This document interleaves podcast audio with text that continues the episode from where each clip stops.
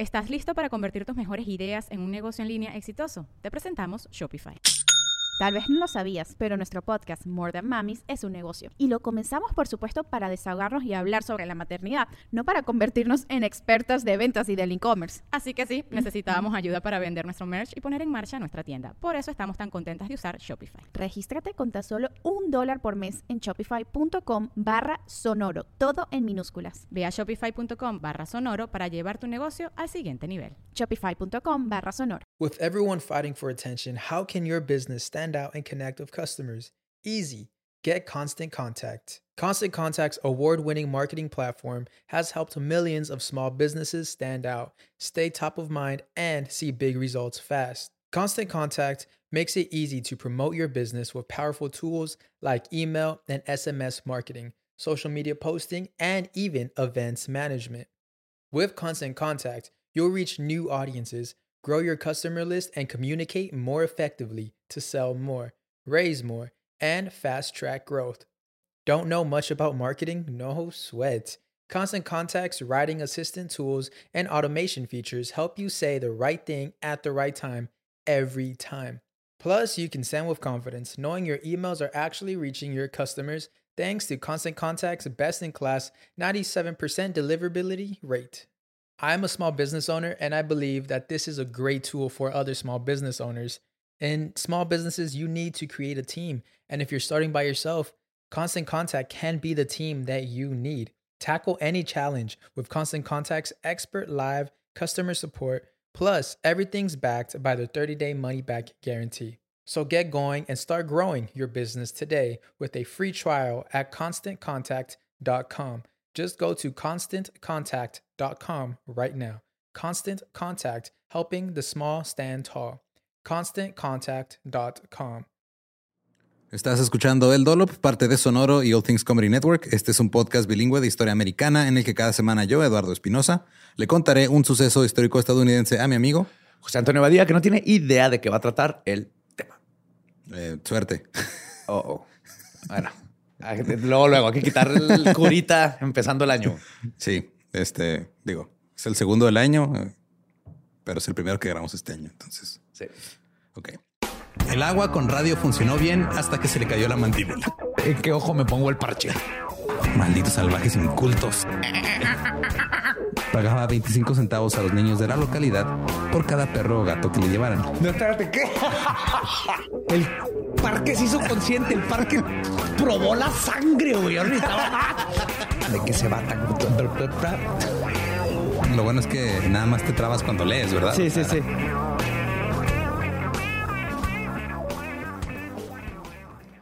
26 de agosto de 1899, Martin Tabbert nació en Minnesota. Era el noveno de 14 hijos, como era costumbre en esas épocas. Ajá.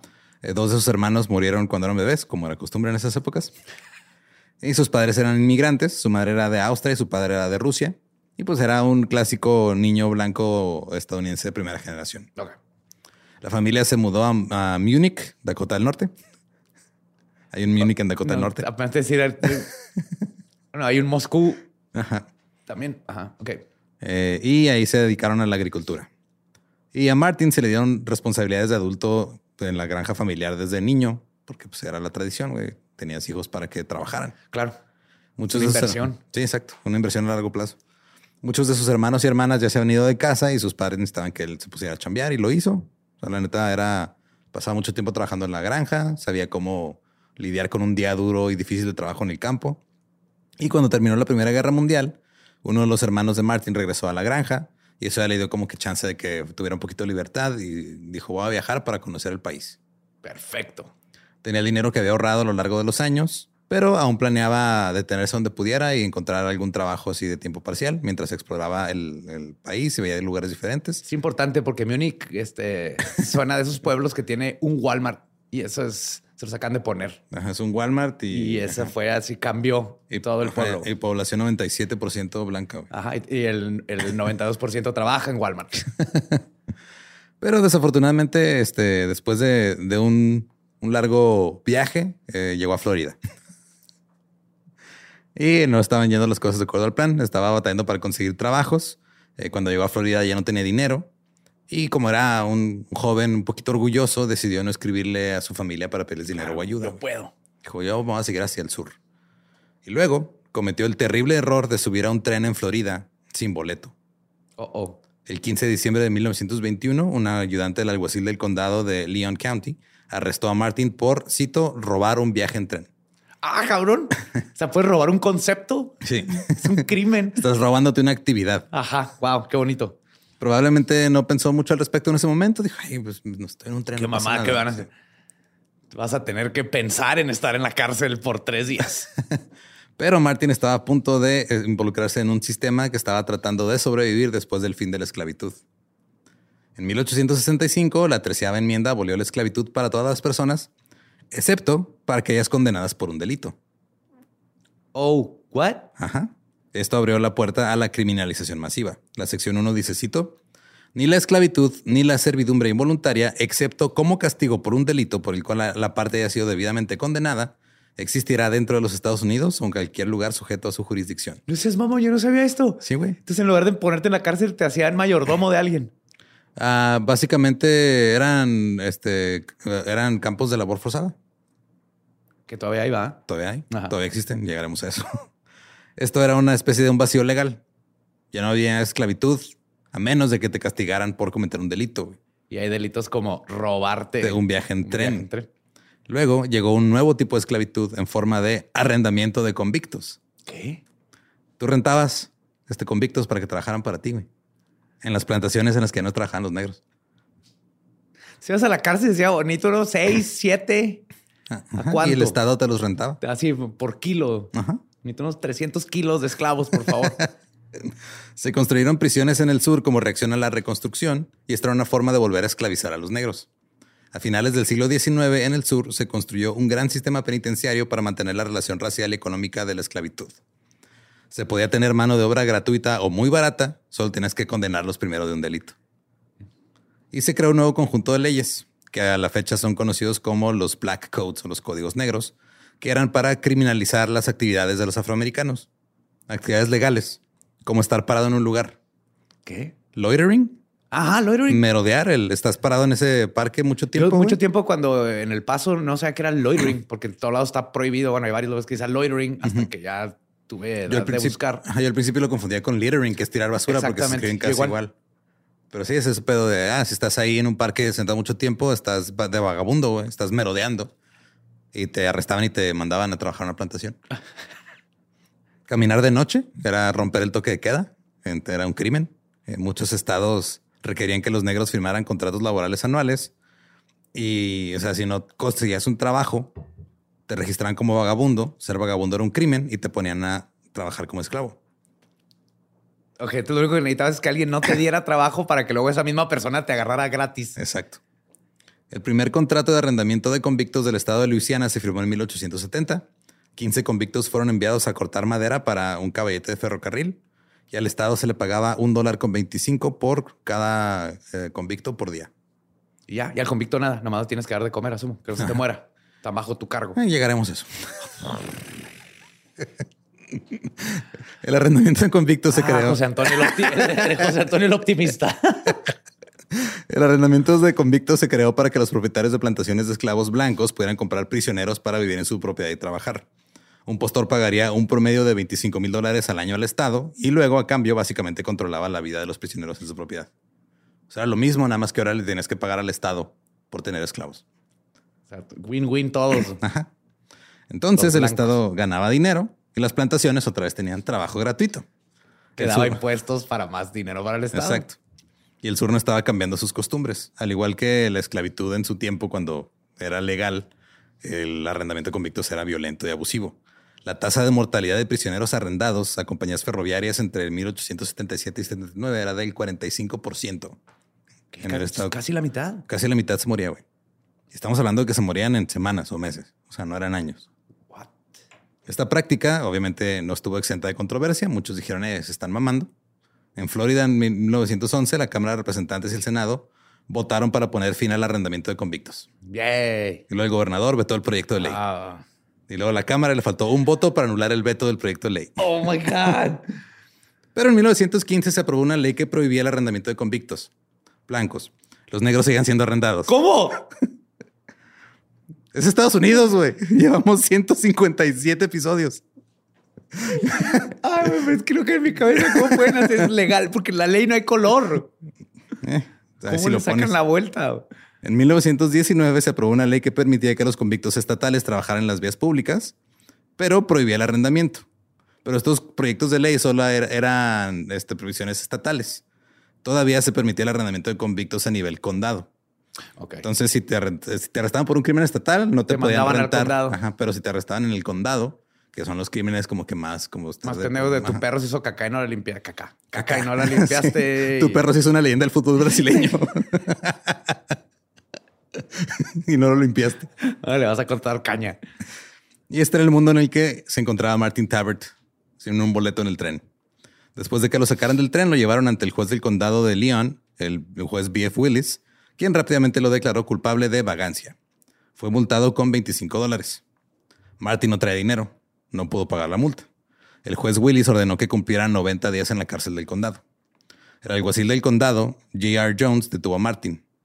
Ahora, la Junta de Comisionados del Condado ya tenía un acuerdo para los convictos. O sea, literal estaban así de, ah, güey, o sea, necesito más convictos porque ya los renté.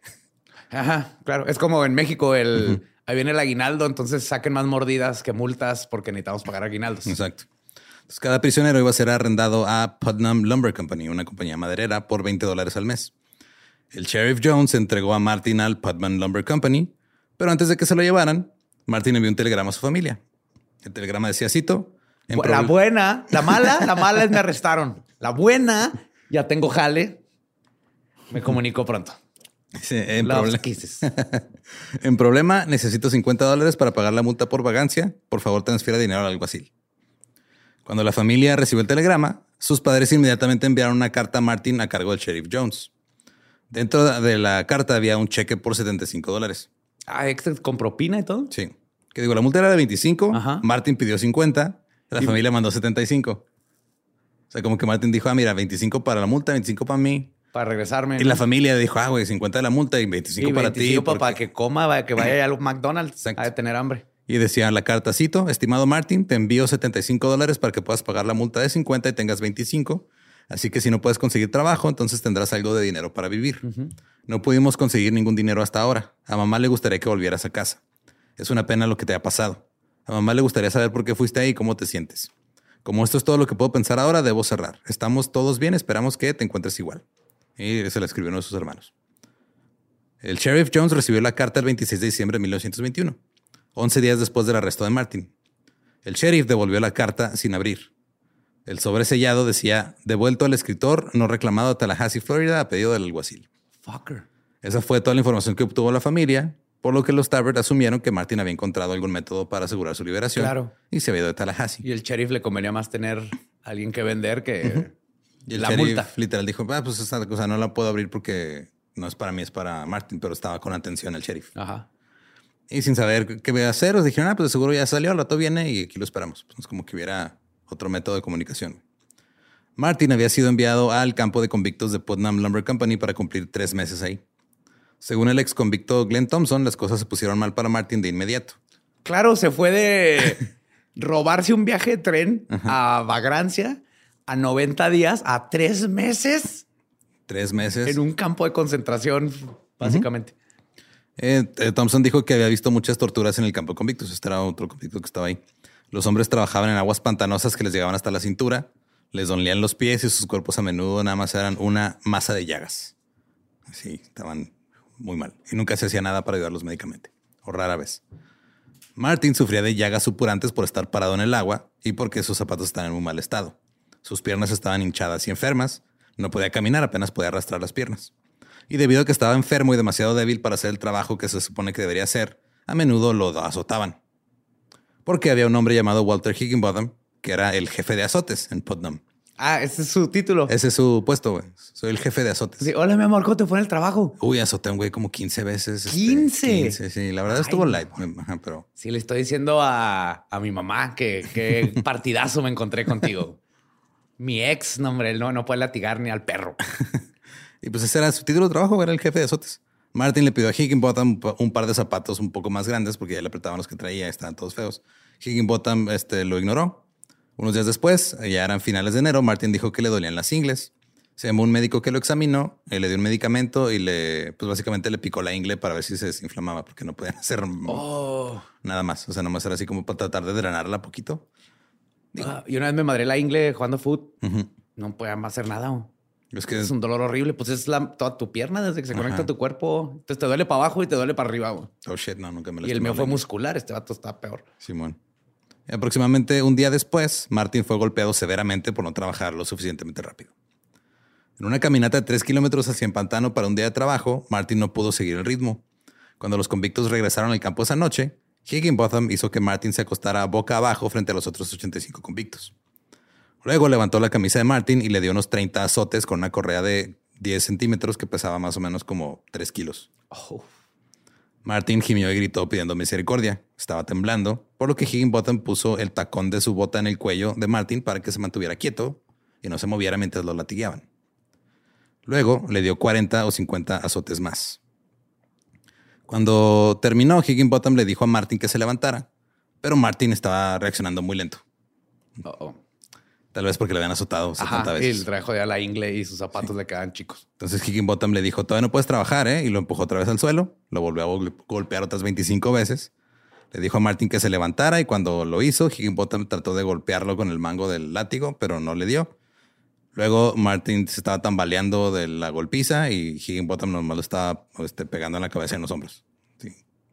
O sea, ya... Y en ninguna parte de Higginbottom entra el... Si lo madreo demasiado ya no va a poder trabajar, man. No. Después de la golpiza, Martin no podía moverse de su catre y se decía que el olor que venía de su habitación era horrible. Higginbottom miró a Martin y dijo, ah, a lo mejor se va a morir. Y sí, se murió la noche siguiente. Un médico que hizo el reporte dijo que Martin murió de malaria perniciosa. ¿Qué? Le dio malaria, güey. Sí, sí. Se le metió por uno de las heridas del látigo. Había un mosquito en el látigo, güey. ¿Qué pasa? Se paran ahí no te das cuenta. Ajá.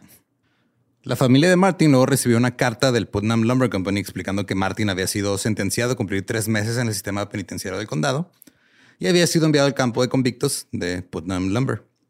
Dijeron que Martin desarrolló fiebre junto con otras complicaciones, le dio una alergia muy cabrona al cuero y murió. La compañía había llevado a cabo todos los arreglos del entierro. Los funcionarios de la empresa le dieron su pésame a la familia. Y ya. Ah, pero le picó un mosquito. Sí. Gracias. Obviamente la familia se sorprendió y dijeron, güey, algo está mal.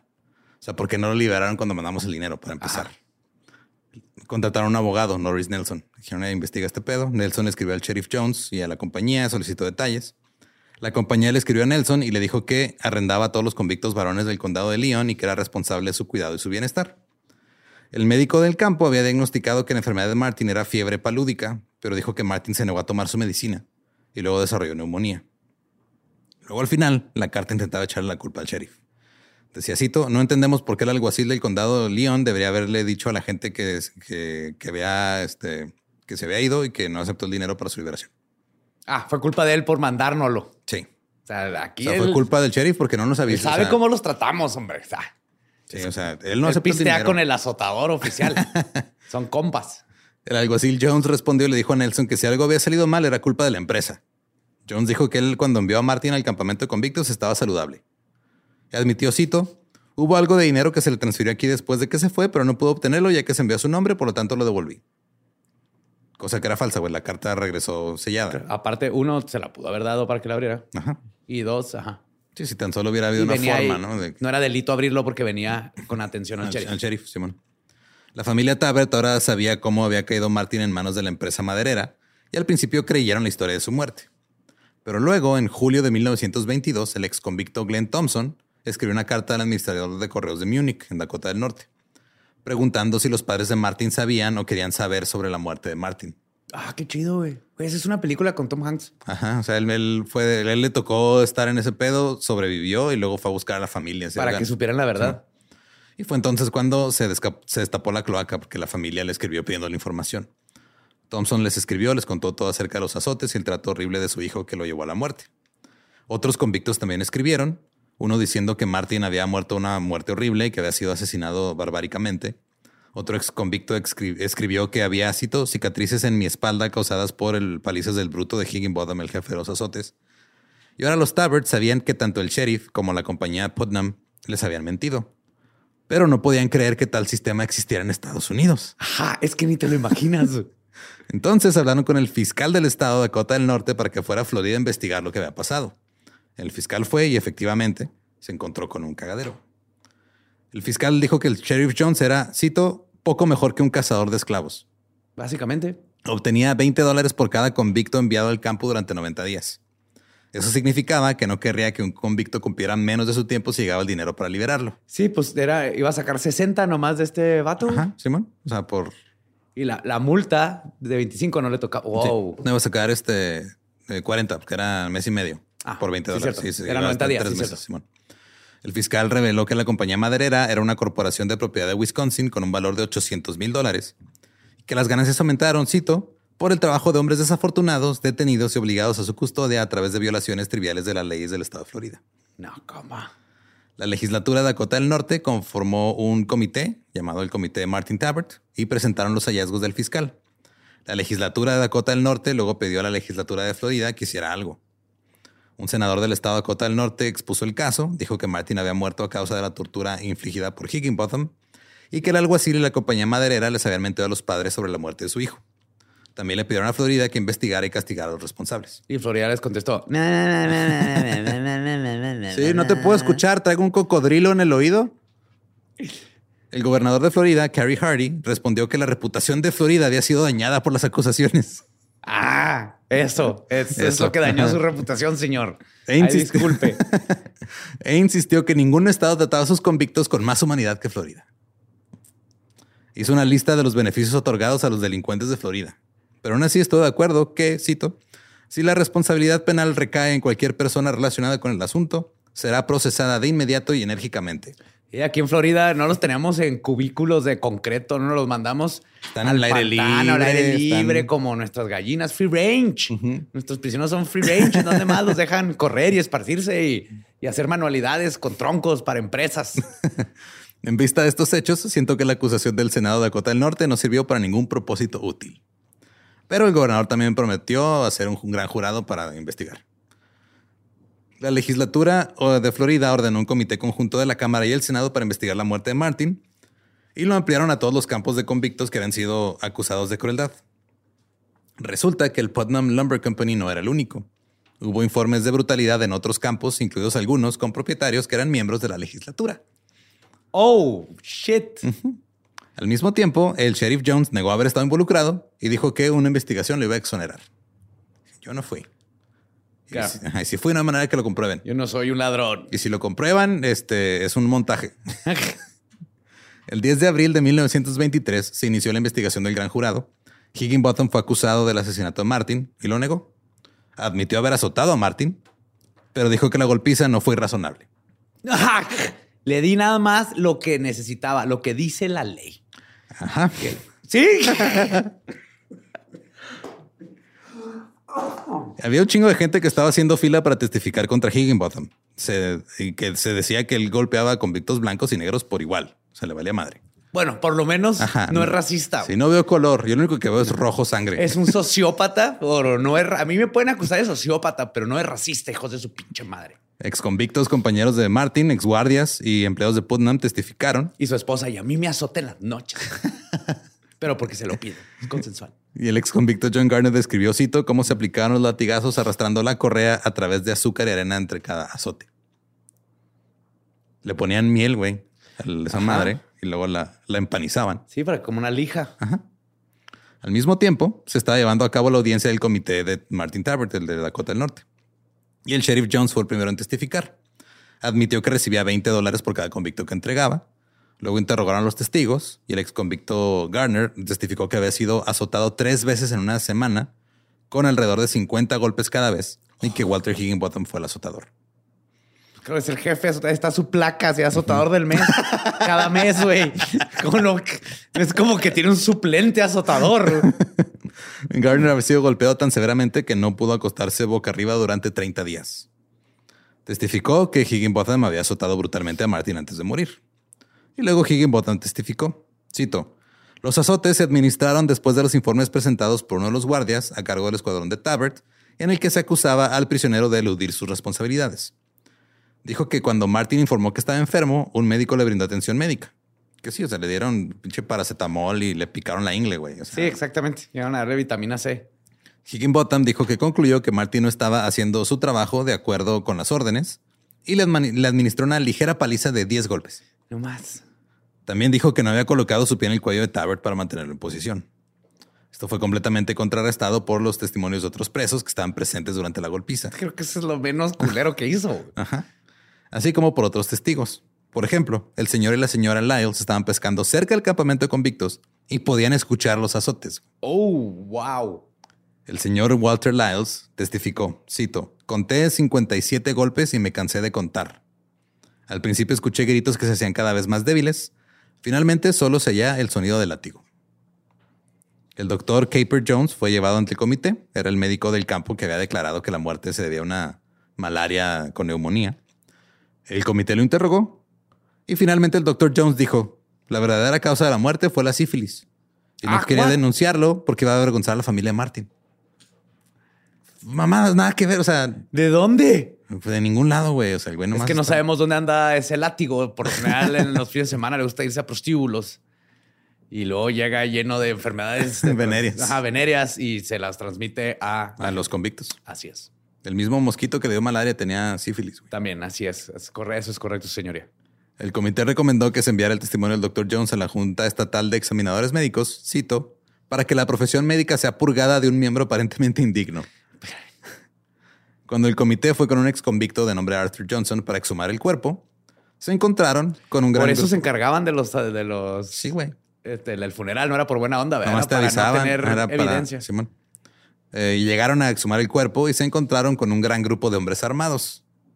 El supervisor de Putnam, el capitán Bill Fisher, se acercó a Johnson cuando se llegaron y le dijo, hey, eh, dígales dónde enterró a Tabbert si sabe lo que es bueno para usted. Luego, ocho hombres con pistolas se pararon detrás de Fisher y Johnson estaba visiblemente asustado. O sea, básicamente le dijeron, a ver, diles dónde está el cuerpo. Ajá. Y empezaron a, este, empezó Johnson a dirigirlos a la tumba de Martin. Mientras lo hacían, los iban siguiendo 10 autos. Cuando llegaron al lugar, tanto el comité, el to- comité como Johnson, perdón, se bajaron de su auto y 30 hombres armados los siguieron. No más. Un miembro del comité les gritó a los hombres que informaran al gobernador y a los periódicos de la intimidación. En ese momento ellos escondieron sus armas y el cuerpo no fue localizado. Pues le dijeron a Johnson así de, "Eh, güey, ¿sabes lo que es bueno? Enseñar dónde está el cuerpo y lo, y lo que se sospecha es de que Johnson, por miedo que lo fueran a matar ahí también a él, los llevó no lo a, o Ajá. sea, lo llevó- los llevó a un lugar donde no estaba. O sea, los llevó a otro Claro. lugar, pero sí tenían tumbas clandestinas en el campo. El representante eh, Mayo era el presidente del comité. Supongo que era un güey blanco. Sí, supones bien. Un día sacó una correa para azotar que tenía 120 centímetros de largo, 6 centímetros de ancho y pesaba más o menos medio kilo. Mm. Y lo vio y dijo, ¿sabes qué? No puede, no creo que haga mucho. Necesito algo más grande. El tamaño, compa, es como la usas. Simón. Luego escuchó que se cubría con almíbar y se arrastraba a través de la arena. Y eso le da más efectividad. Para que raspe. La que, ajá, su Viagra. güey. Sí, es este texturizado para el placer. Ajá. También agregó que el instrumento que mató a Martin Tabbert era un látigo más grande, más o menos unos tres kilos y medio. Medio también Qué encontró miedo la- que los látigos dieron por peso. Sí, pues es por longitud, por ancho y por peso, güey. O sea, está, está bien pinche grueso y pues sí te va a madrear. Nomás cuando son bien obvios los entiendes, ¿verdad? Totalmente, güey, totalmente. Sí, sí, estamos hablando de riatas, güey. O sea, Sí, sí, literal. Es es, una, es casi imposible que no capte la ironía aquí. También este eh, Mayo encontró la ropa de Tabbert. Los pantalones estaban destrozados eh, y este quiso hacer un chiste muy inapropiado que vio que el pantalón estaba como destrozado, parecía un short. Dijo, ah, mira, pues igual nomás sirve de traje de baño. Entonces, como que, güey, este no es el momento, güey. Lo entiendo, yo hubiera hecho un chiste inapropiado también, pero todos me hubieran visto así como. Ajá, Sí, exactamente. no, güey. Pero todos se, ro- se rieron por dentro. Claro. Sabes que lo necesitaban en ese momento de tensión. Para el 24 de abril, el comité concluyó que el alguacil Jones y el juez Willis deberían ser destituidos de sus cargos. El gobernador de Florida estuvo de acuerdo, pero el sheriff Jones no estaba de acuerdo. Cuando le preguntaron si iba a renunciar, dijo, cito, ¿renunciar al cargo? Bueno, no hasta que me echen. He sido groseramente tergiversado por un grupo de ex convictos y compañeros que he despedido de su cargo. No hay nada de verdad en eso que le dijeron al comité. Puedo probarlo. En cuanto a renunciar, no, me quedaré en la oficina hasta el último minuto. Pero las pruebas contra el sheriff se acumularon. Un ex carcelero del condado de Leon testificó que la compañía maderera de Putnam había hecho un trato con Jones para transportar a los hombres al sistema de arrendamiento por dinero en efectivo. O sea, Allá de por plano. Transportar, entre comillas, era así de tú nomás, haz que lleguen. Uber slave. Ajá. Tú mira, tú tráetelo y aquí nos encargamos. Otros testificaron que Jones ordenó a sus ayudantes que iniciaran una cruzada contra las personas que robaban, que robaban viajes en trenes de carga que cometían vagancia. O sea, literal les dijo el sheriff, oigan, Tú busca. arresten a cualquier güey porque pues, Uy, imagínate, te caía el boleto. güey. sí, ya te Pero ese arrestaban boleto y y- terminabas en una plantación. Ajá, por, por meses. Él y el juez convencieron a las personas para que se, cala- se declararan culpables con el pretexto de que solo recibirían sentencias de tres meses. Ay, eran suficientes esos tres meses para estar allá. Él recibe su lana. Sí, pero no les decían cuál era la sentencia. O sea, mira, güey, tú di que, o sea, van a ser tres meses nada En más. tres meses sales. güey. Pero nunca les decían qué iban a hacer esos tres Y de meses. hecho, aquí tenemos cárceles free range. ¿Sabes ¿Qué es eso? en los siete meses anteriores a que el sheriff y la compañía maderera hicieran su trato, 20 hombres habían sido arrestados como vagabundos por viajar en trenes sin boleto. En los siguientes siete meses, 154 hombres fueron arrestados. Estamos hablando de, o sea, de 20 pasaron a 150. o sea, ¿me estás diciendo que un dinero que se basa en dinero se corrompe? Un dinero que se basa en dinero se corrompe. Ajá. Sí. Un sistema. Ah, sí. Eso lo dijo el, el tío de Peter Parker, ¿no? Sí. con, con grandes plantíos vienen grandes Grandes- tranzas. Grandes tranzas. Sí, ya estaba senil el señor, hasta la neta. Sí, sí. Jones había ganado al menos 2.500 dólares de estos arrestos. Güey. El Senado destituyó al sheriff Jones de su cargo y esa fue la totalidad de su castigo, güey. Nada ¿Ya? más lo destituyeron del cargo. ¿Nomás vete a tu Nada de cárcel, nada más fue Ni corrupción, nada. nada. El juez Willis también fue destituido y fue todo lo que le hicieron, nada más. El comité también estaba preocupado por el tratamiento de los convictos en otras partes del estado. Se abrió la investigación, se amplió, se descubrieron bastantes pruebas de brutalidad de los convictos en los campamentos de eh, Trementina de Pino en los condados de Baker y Bradford. Que la trementina ese es el solvente, ¿no? El que es como agorras. ¿Qué se es turpentina? En español es tremen- trementina. ¿Qué? Sí. Tengo toda mi vida diciéndole turpentina y eso que Turpentine. pinto. Ajá. Ajá, es turpentine. Sí, turpentine. Ter- Creí que era turpentina. Wow. Yo también hasta que dije, ¿cómo se dice en español? Se debería decir turpentina. Aparentemente es trementina, no sé si sea en español de España, pero bueno. Turpentina. Suena. Eh, los, eh, se descubrieron pruebas de brutalidad en los campamentos del senador estatal TJ Knapp, quien casualmente era miembro del comité que está Ah, sí. investigando No, todo. No, ya no me sorprende. Knapp fue una de las dos primeras ofertas presentadas cuando comenzó el arrendamiento de convictos. O sea, empezó el arrendamiento de convictos y este güey fue el segundo en poner así de, "Eh, yo quiero. Yo aplico. Ajá. Continuó dirigiendo un campo de convictos en sus granjas durante años, a pesar de que, cito, un número alarmante de prisioneros desaparecieron o murieron. Knapp se metió en problemas en 1923, cuando un inspector de prisiones pasó por el campo y encontró un convicto de 19 años casi muerto. El inspector dijo que el negocio de Knapp era básicamente un, un corral de matanza humana. Las manos y los pies del joven no tenían piel, tenía úlceras en las piernas y tenía costillas fracturadas. El adolescente había sido golpeado y azotado casi todos los días por el jefe de azotes del campamento, que ahí era John Roddenberry. Había sido arrestado por vagancia mientras caminaba en la calle. Nada más. Era un, era un adolescente de 19 años, güey. Que fue con la novia y regresó Ajá, tarde. regresó tarde y lo arrestaron y lo Terminó. mataron. Ajá. El sheriff Jones, curiosamente, había arrestado a Roddenberry por trato cruel e inhumano de los convictos. What? Ajá, o sea, como que dijo, eh, mira, el que yo conozco, el Higginbottom, no se pasa tan de verga como tú, eh. O sea, No, entonces oh, te va a tener ha que visto sus plaquitas todos los meses. En la audiencia del comité también testificó una trabajadora social llamada Thelma Franklin. Mientras el senador Nav la miraba ahí sentada en el panel, dijo que 21 prisioneros habían muerto el año anterior en los campos de Nav. Y Nav estaba ahí viéndolo así de, ah, estás testificando en mi contra. Ella contó la historia de cinco muchachos que habían robado el auto del senador, fueron arrestados y habrían ido a una prisión estatal, pero los cargos fueron reducidos, por eso terminaron presos en el condado.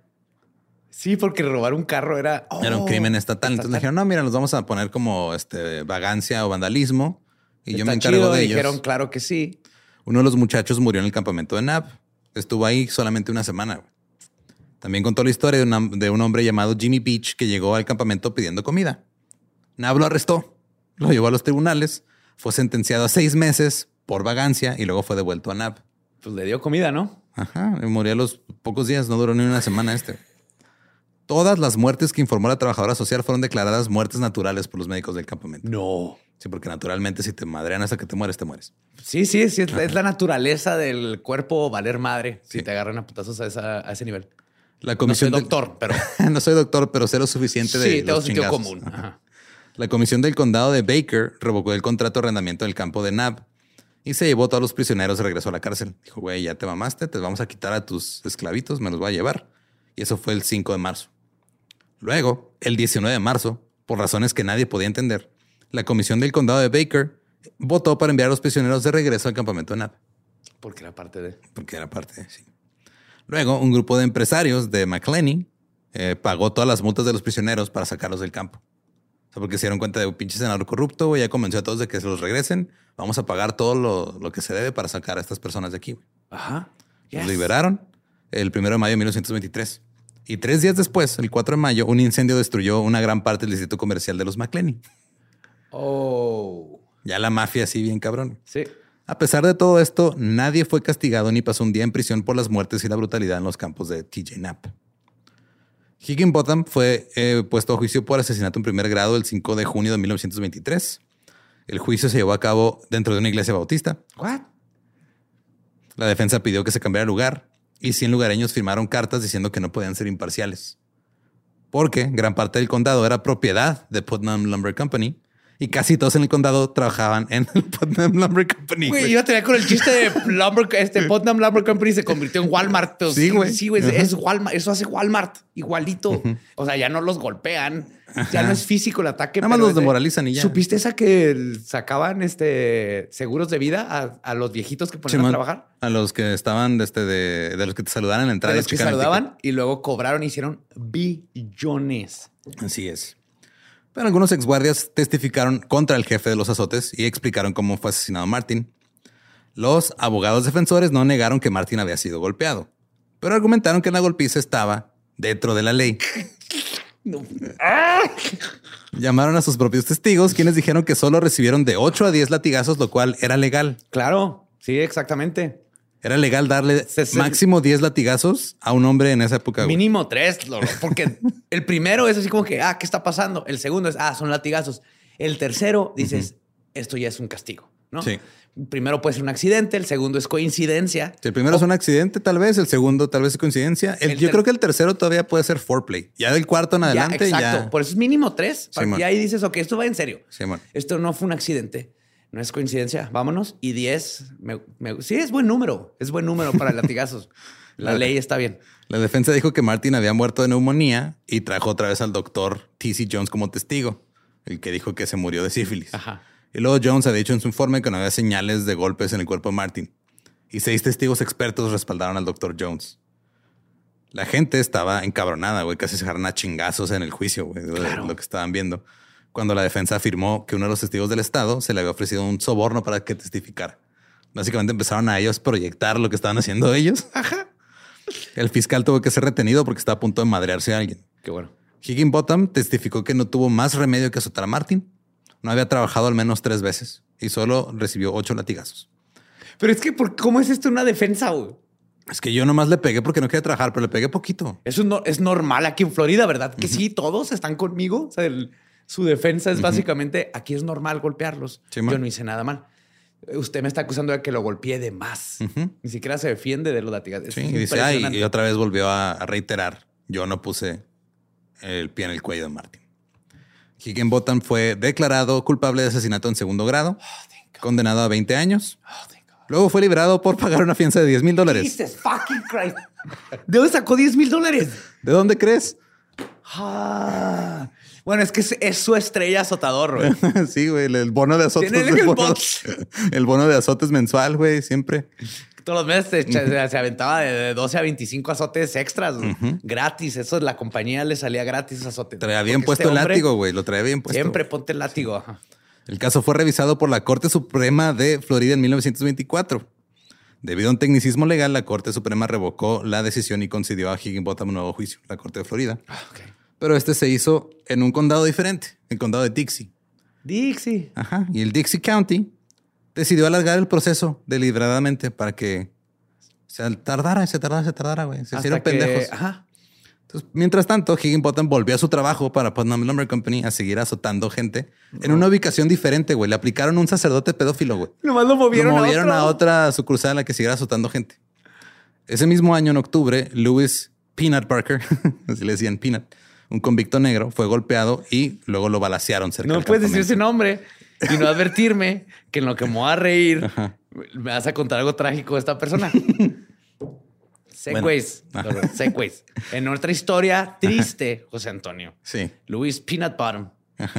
Peanut Fue- Parker. Peanut, Peanut Parker. Es, es el hermano de, De Peter Parker. De Peter Parker en el universo 17. El punto es que a- hazme esos segways, por favor. Sí, bueno, el punto fue que lo mataron a tiros. Higginbottom, que todavía estaba bajo, bajo fianza, y John Winburn, un sheriff del condado de Dixie, y otros cuatro fueron acusados de asesinato en primer grado en marzo de 1925. O sea, Higginbottom seguía en juicio, güey. Libertad bajo fianza por matar a un güey y luego mató a otro güey. Y luego ya, ok. Higginbottom fue juzgado nuevamente en el condado de Dixie por el asesinato de Martin. Nomás leí los balazos de la ley. Sí, no, o sea, siguió, siguió el juicio original de Martin y fue declarado no culpable. ¿Cómo? Es Florida, güey. Sí.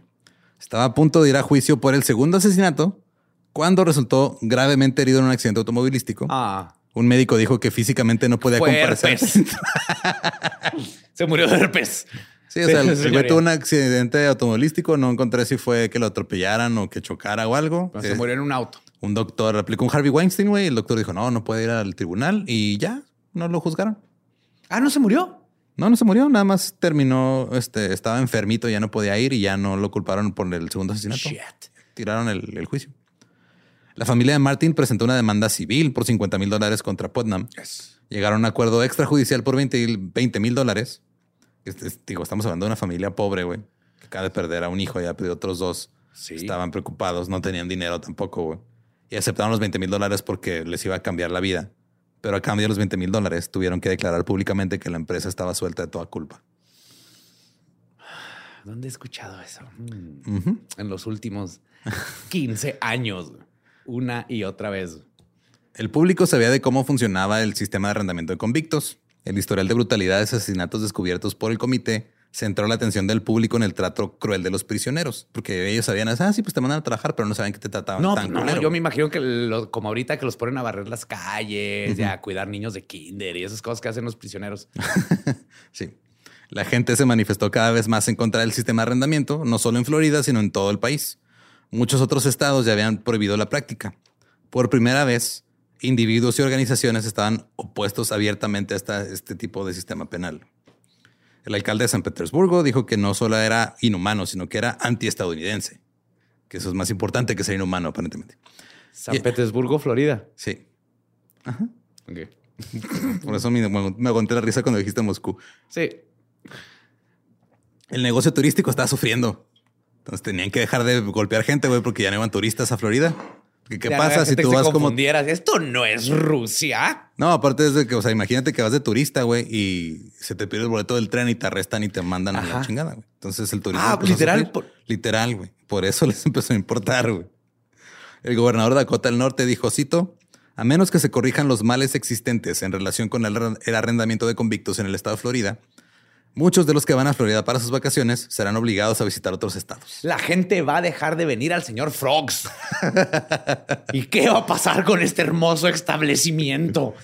Y con el turismo en amenaza ya había que hacer algo ahora sí. Sí. El senador de Florida, W.A. McWilliams, presentó un proyecto de ley para abolir el sistema de arrendamiento y fue aprobado por el Senado el 20 de abril con una votación de 30, 31 a 1. perdón. El debate continuó en el Senado. Algunos senadores dijeron que estarían a favor de un sistema de arrendamiento, pero modificado. Oh, shit. O sea, no lo vamos a abolir, lo vamos a cambiar Vamos a poquito. Uno de estos senadores era TJ Knapp.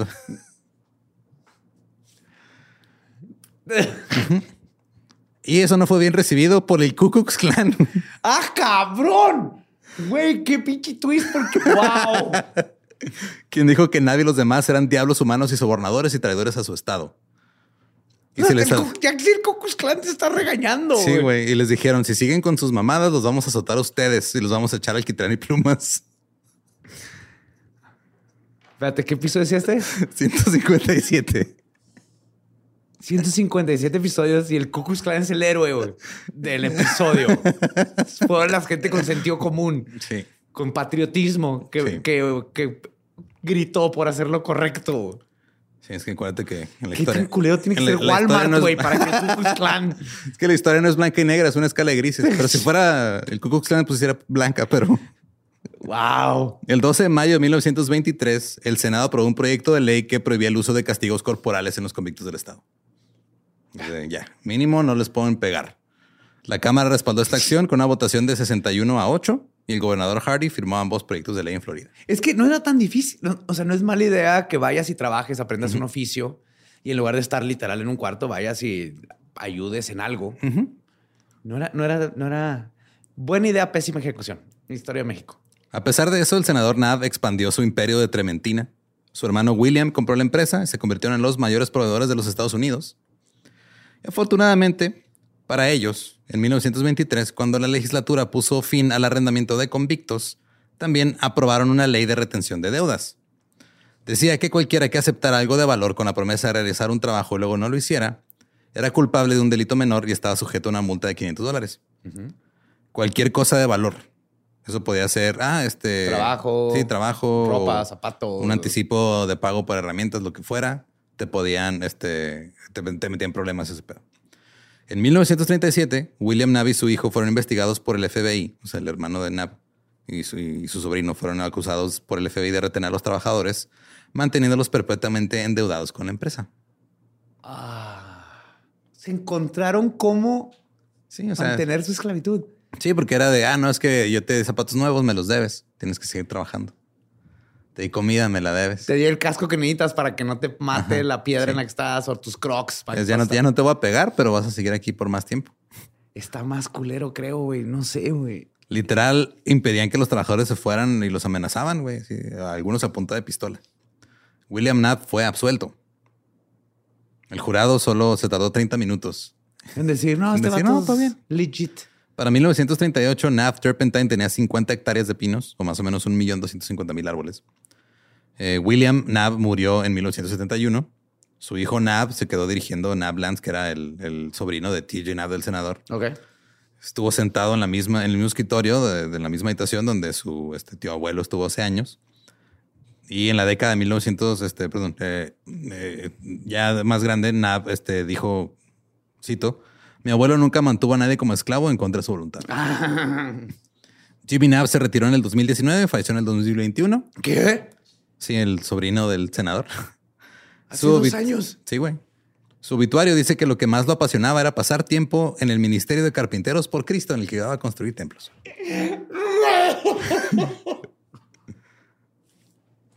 La práctica de arrendamiento de prisioneros alcanzó su punto máximo alrededor de 1880 antes de que pasara esto.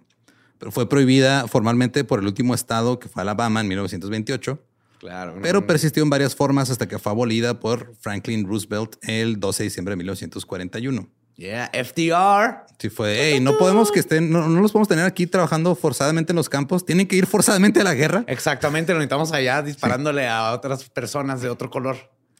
Pero una ley de mayo de 1930 eh, que preveía el empleo de reclusos también preveía la creación de una corporación con ese fin.